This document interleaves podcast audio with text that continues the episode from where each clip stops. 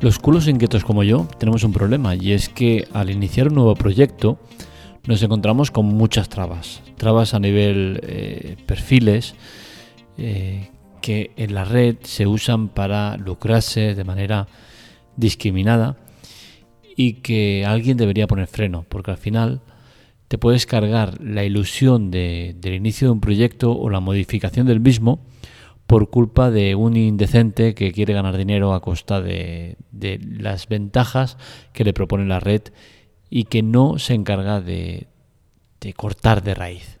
Hoy vamos a hablar de este tema, pero como siempre se lo dedicamos al eh, usuario patrocinador solidario de la semana, en este caso Rafilla, que con sus aportes económicos, sin invertir un solo euro, consigue que la web siga adelante. ¿Cómo se hace todo esto? Pues bien, en las notas del episodio os lo cuento y veis lo fácil que es, que es gratuito, no tiene compromiso ninguno y nos ayudáis muchísimo.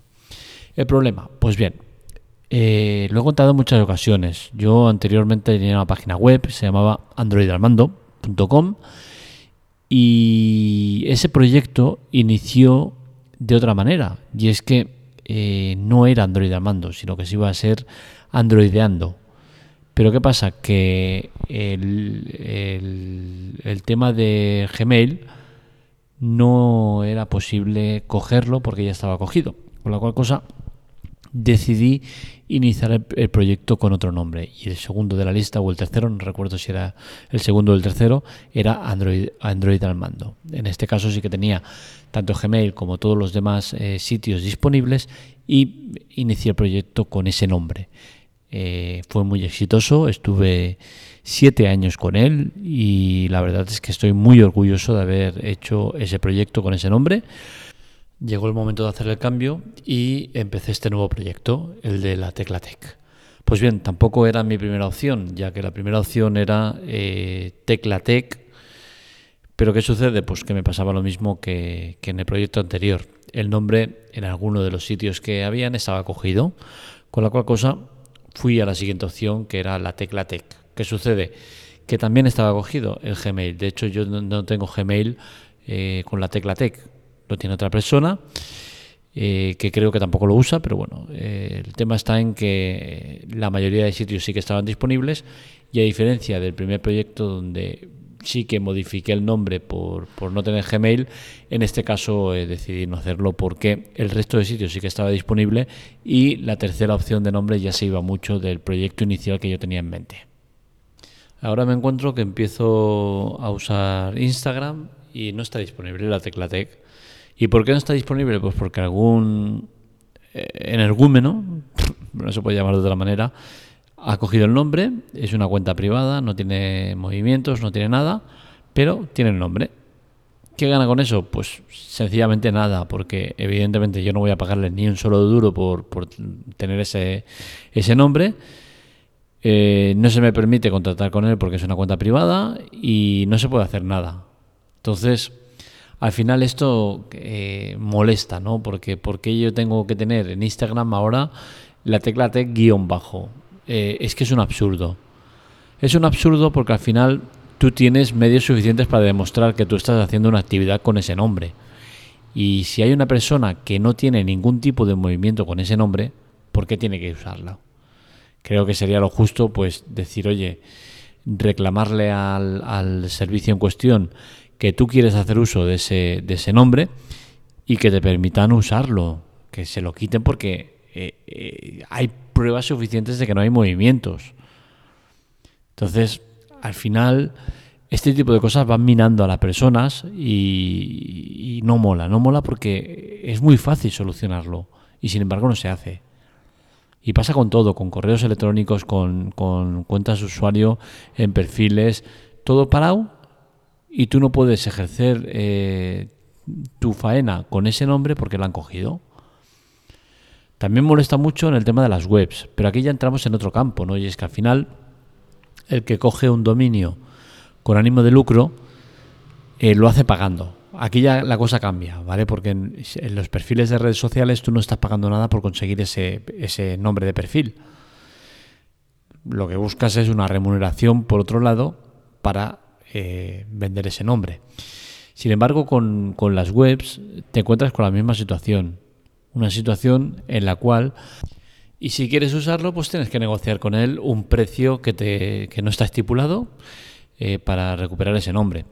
Entonces, si bien es cierto, es una situación diferente porque tú por ahí sí que estás pagando un dinero por tener ese, ese servicio, esa página, ese nombre, ese tal, eh, no deja de ser un chantaje, ¿no? Porque es que al final tú quieres hacer uso de una cosa que, que, con la que quieres iniciar un proyecto y no puedes porque alguien lo tiene ahí retenido esperando hacer negocio con él.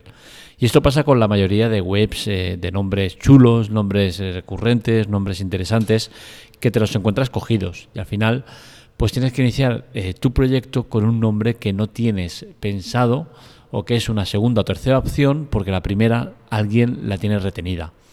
Como digo, son situaciones diferentes, pero al final el resultado es el mismo, que tú no puedes iniciar el proyecto con lo que quieres porque alguien está intentando lucrarse con ello.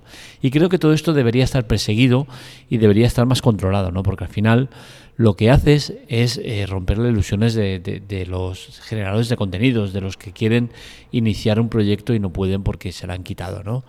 Entonces, eh, la pena es eso, ¿no? Que te, sientes indefenso, especialmente con el tema de las redes sociales, donde se supone que sí que puedes eh, pelear para recuperar o, tener un nombre que se está eh, que está abandonado y que tú reclamas, ¿no? Pero a la hora de la verdad es algo si no imposible, casi imposible, ¿no? Porque te puedes estar peleando meses y meses para recuperar un nombre.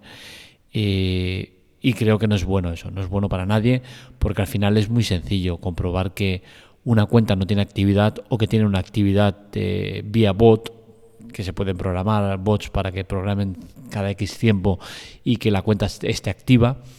Y al final eh, la mayoría de redes sociales tienen un sistema por el cual eh, si tú estás más de un año inactivo, la cuenta te la desactivan. Sin embargo, a la hora de la verdad eso no ocurre.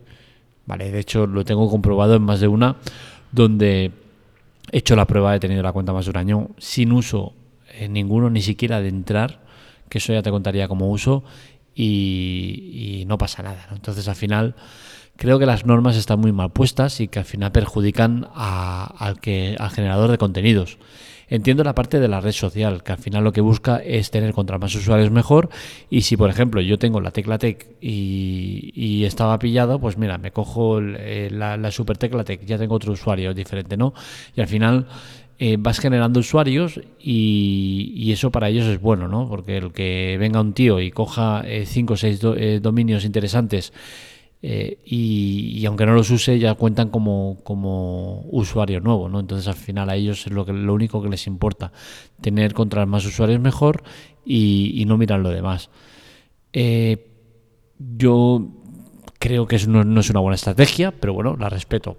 Otro tema es el tema del cheque azul, ¿no? Y es que las redes sociales tienen eso del cheque azul que le da vericidad a una cuenta. Eh, a mí sinceramente me jode no poder tener el cheque azul, pero no por el tema de tenerlo de, por ser chuli o ser super guay, no, para nada.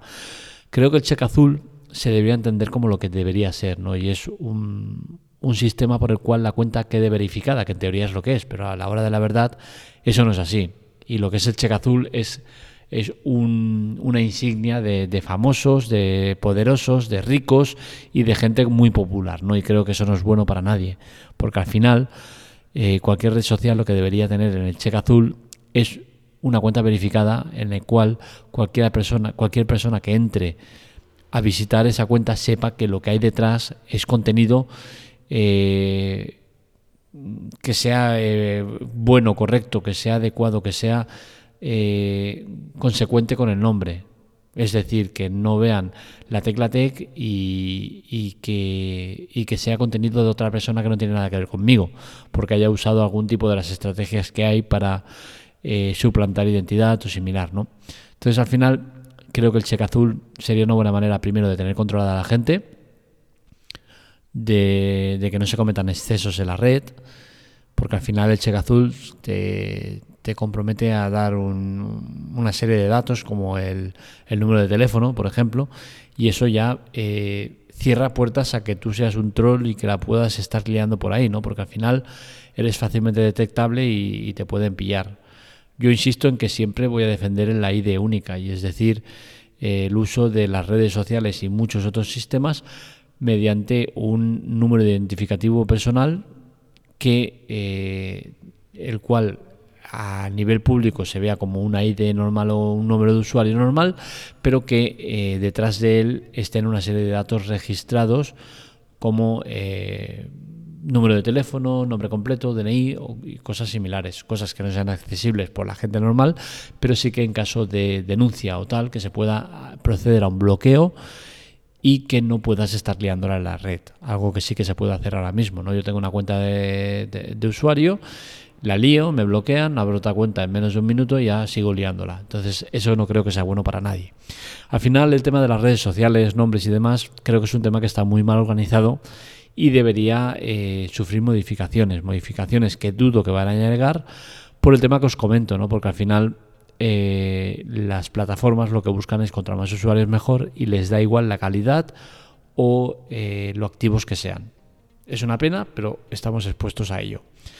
Hasta aquí el podcast de hoy, espero que os haya gustado. Ya sabéis, estos dos artículos los encontráis en lateclatec.com. Para contactar con nosotros, redes sociales, Twitter, Telegram en arroba lateclatec y para contactar conmigo en arroba markmelia. Lo dicho, colaborar es importante, necesitamos vuestra ayuda. Eh, las aportaciones que dais sin invertir un solo euro son muy importantes y lo podéis hacer en lateclatec.com barra ayuda. Abajo os dejo el link. Es muy fácil colaborar, gratis y eh, tiene beneficios. Así que ya sabéis, os esperamos en la web, en los canales y en todos lados. Un saludo.